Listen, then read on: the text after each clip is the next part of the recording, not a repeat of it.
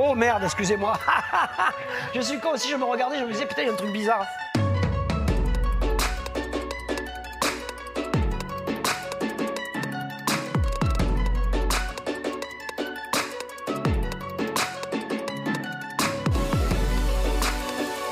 Ah, la figuration libre, c'est une expression inventée par Ben Vautier en 1981 pour euh, dénommer le travail euh, que Robert Combas et moi-même faisions et euh, auquel se sont rajoutés mon ami François Boiron et Rémi Blanchard. Il y a eu une grande exposition au Musée d'art moderne de la ville de Paris en 87 justement avec les, quatre artistes de la figuration libre français et les quatre américains, c'est-à-dire Kenny Sharp, euh, Keith Haring, euh, Jean-Michel Basquiat et Crash.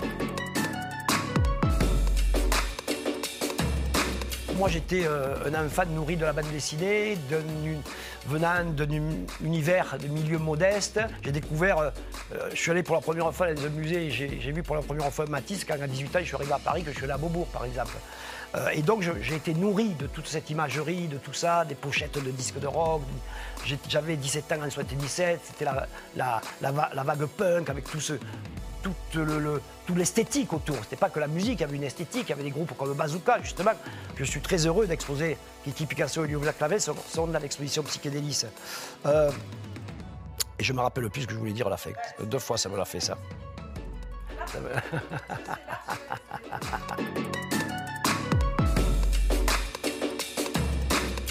Non, pas que. Euh, pas que, pas que. Parce qu'il y a aussi la psilocybine, il y a beaucoup de drogues différentes à prendre, d'une part. Mais c'est surtout un art qui vient. euh, euh, c'est un peu, je trouve, la suite du surréalisme. En tout cas, c'est, un des enfants putatifs du surréalisme, le psychédélisme. C'est des artistes qui veulent repousser les portes de la perception et de la création.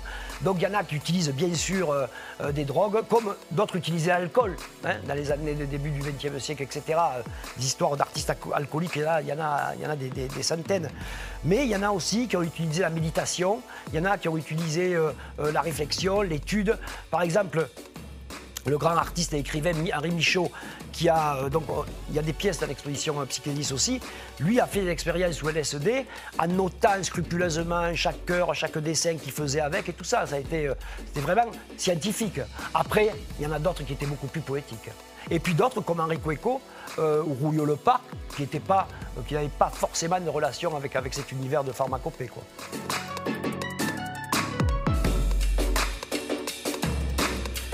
à investir non, mais ça me. euh, une part, ça m'interroge.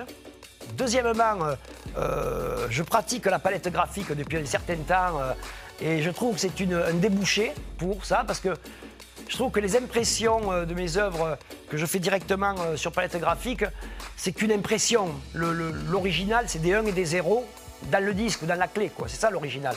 Et là, l'original, c'est vraiment le, code, en fait. C'est insensé ce qui se passe au niveau image. Moins au niveau objet, mais quand même, au niveau image, il y a des, des créations extraordinaires aujourd'hui.